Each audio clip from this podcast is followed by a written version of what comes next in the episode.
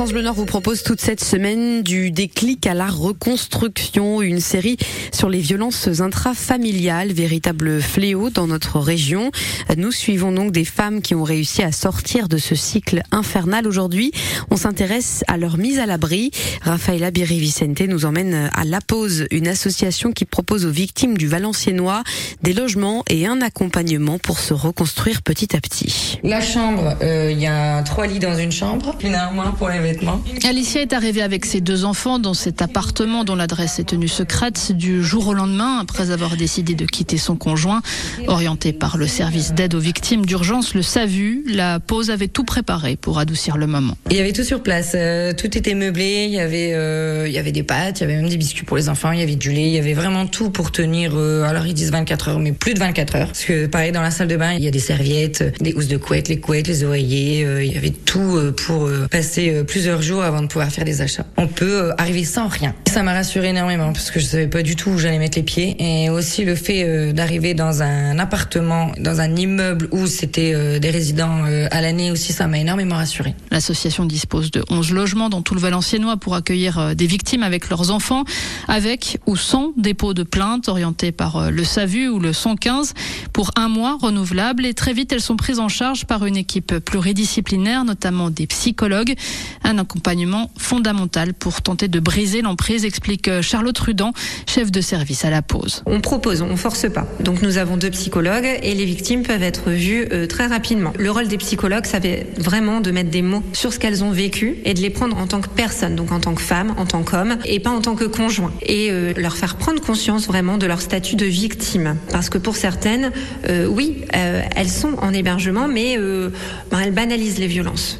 Et nous, notre rôle, ça va être vraiment de, ben, de leur faire comprendre que la vie de couple, c'est pas ça. Les victimes sont aussi accompagnées par Marie Mungende, conseillère en économie sociale et familiale, dans leurs démarches administratives pour obtenir l'aide d'urgence, trouver un logement ou tout simplement ouvrir un compte bancaire. Généralement, euh, les messieurs ont la main mise. Ça fait partie de l'emprise. Donc, euh, moins elles gèrent de choses, plus leur emprise est grande. Et du coup, quand elles sortent, effectivement, il y a beaucoup, beaucoup de choses à reprendre à la base. Et on est là pour les accompagner. L'objectif, c'est qu'elles sachent faire seules euh, à terme. Dissocier euh, madame de monsieur. Euh, Il y a possibilité également avec des partenaires d'avoir un compte pour qu'elles puissent recevoir l'argent sur ce compte et le débloquer euh, le plus rapidement possible. Et la pause organise aussi différents ateliers, cuisine et tout récemment aussi coiffure, explique Manon Malabeuf, accompagnante éducative et sociale. C'est important pour eux parce que ben ça arrive aussi que le conjoint les empêche de sortir.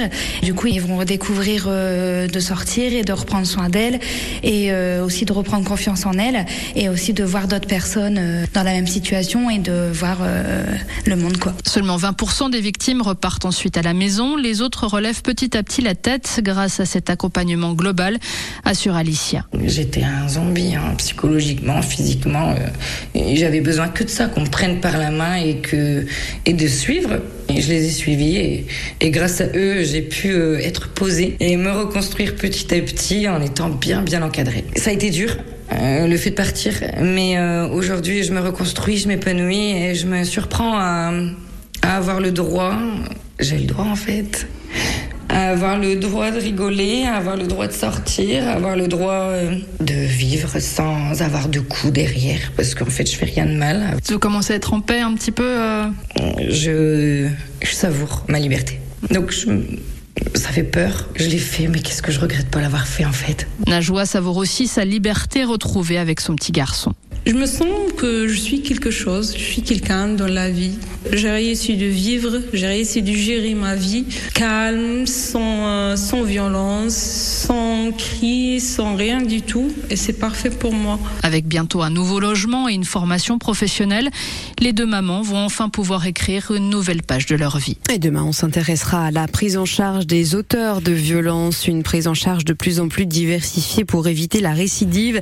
Rafaela Biri-Vicente nous emmènera au centre d'observation judiciaire de Valenciennes, une maison qui héberge des auteurs qui font l'objet de mesures d'éloignement du domicile. Rendez-vous donc à 8h30 sur France Bleu Nord.